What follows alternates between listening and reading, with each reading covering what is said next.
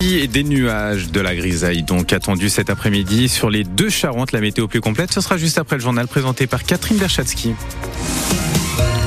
Bonjour Catherine. Bonjour Mehdi, bonjour à tous. Faux départ pour le Salon de l'Agriculture à Paris qui a ouvert ce matin à 10h30, soit une heure et demie après l'horaire prévu. Oui, la faute à des dizaines d'agriculteurs qui sont entrés en force ce matin avant l'ouverture des portes aux alentours de 8h dans le hall 1 du Salon de l'Agriculture.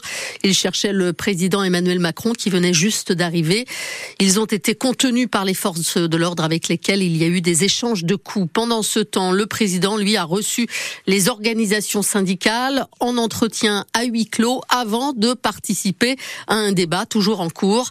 Il a parlé notamment de prix plancher pour mieux rémunérer les agriculteurs et de la création d'un fonds de trésorerie d'urgence. Sur place, au Salon de l'Agriculture, on retrouve Thibaut Delmarle. Oui, ce midi, ce pavillon 1 du Salon de l'Agriculture a retrouvé un peu de calme après une matinée chaotique. On n'a jamais vu ça, me disait un éleveur du Loiret. Dès 8 heures, à l'heure où Emmanuel Macron devait faire son arrivée porte de Versailles, quelques centaines d'agriculteurs ont forcé une barrière d'entrée et se sont précipités dans ce hall. Très vite, un mur de CRS et de gendarmes mobiles s'est dressé devant eux. Un barrage forcé quelques instants après par ces agriculteurs révoltés. Des stands ont été endommagés, des arbustes renversés, des œufs jetés sur les forces de l'ordre avant que cette réunion soit organisée à la va-vite. Une réunion de plus pour Dominique Pipet, il est agriculteur dans la Vienne. La réunionnette, on commence à en avoir marre. Les réunions, c'est bon, on veut du concret. On veut du concret. On est bien conscient qu'on va pas repartir chacun avec un chèque. On veut que nos produits soient payés leur prix. Tout le monde est au bout du truc. J'oublie pas tous mes copains qui, qui, qui, étaient des taiseux et qui se sont pendus au bout de leur fourche. Et dans ce hall 1, maintenant, les agriculteurs suivent la fin de cette réunion en direct sur leur téléphone ou les écrans géants. Maintenant, ils attendent leurs collègues, mais rien ne dit qu'ils vont arrêter leur mobilisation après ça.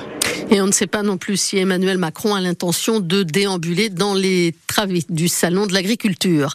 La veille, c'est le Premier ministre Gabriel Attal qui était sur le terrain en Charente-Maritime au contact des Français.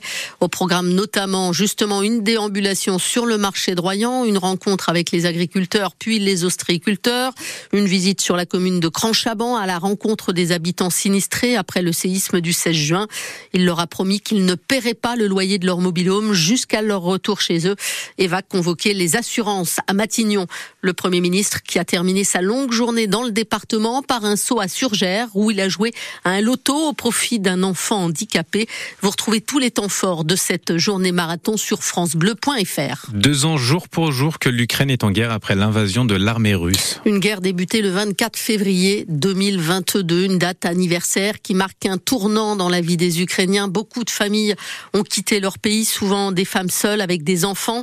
Certaines sont venues trouver refuge chez nous, comme euh, Oksana, arrivée en Charente-Maritime à Sainte-Soule en mars 2022 avec euh, une cinquantaine d'autres Ukrainiens.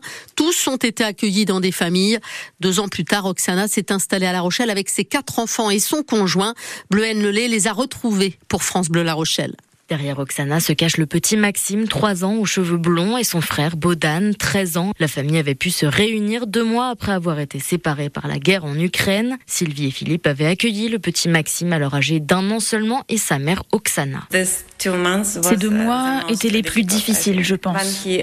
Quand il a compris que j'avais quatre enfants et pas juste un, Philippe m'a proposé de prendre les autres ici. Et il a cherché un endroit où on pouvait vivre. Bodan, le plus grand, va maintenant au collège à La Rochelle et prend des cours de musique au conservatoire. Au début de la guerre, Bodan était parti avec son frère et sa sœur en Espagne, accompagné de sa grand-mère. J'étais au bus quand c'était mon anniversaire, le 4 mars. Après, il y avait deux mois que j'ai resté en Espagne et je suis venu là. J'étais très content, j'ai pleuré. Et puis après avoir rejoint leur mère, c'est leur père qu'ils ont pu retrouver après presque un an de séparation. J'ai vécu ici, juste moi et les quatre enfants, à peu près huit mois, je pense, seul. Et ce n'était pas facile. Une langue différente, un pays différent, quatre enfants. Je suis juste seule. Oksana prendra des cours de français à l'université l'année prochaine, mais la famille reste dans l'attente de pouvoir rentrer en Ukraine. Cet après-midi, plusieurs marches commémoratives sont prévues partout en France, mais aussi dans nos deux Charentes, à 14h30 à La Rochelle, au pied de la statue du Perret, ou encore à 16h dans les jardins de l'hôtel de ville à Angoulême. Un nouveau radar mis en service hier sur la nationale 141. On reste en Charente. Il a été installé dans le bourg de Suau, entre Roumazières et Chasseneuil-sur-Bonnieure. La vitesse est limitée à cet endroit à 50 km heure entre deux portions de route à 70 ou 80 km heure. C'est un radar tourelle situé juste au-dessus d'un passage piéton qui flash dans les deux sens. La cérémonie des Césars qui a consacré le film Anatomie d'une chute qui rafle six statuettes. Ah, oui, le film tourné en partie dans la salle d'assises du Palais de justice de Sainte avait déjà obtenu la Palme d'Or à Cannes en 2023. Justine Trier devient euh, la meilleure réalisatrice, un titre décroché pour la deuxième fois en 24 ans par une femme après Tony Marshall. Anatomie d'une chute décroche le prix du meilleur film et l'héroïne Sandra Huller obtient le prix de la meilleure actrice. Autre gagnant de la soirée, Chien de la casse, sacré euh, meilleur premier film et révélation masculine pour Raphaël Quenard. Vous avez tous les détails à retrouver sur notre site francebleu.fr. En rugby, un déplacement à haut risque ce soir pour le Stade Rochelet, 9e du top 14 qui joue à Perpignan chez le 12e du classement.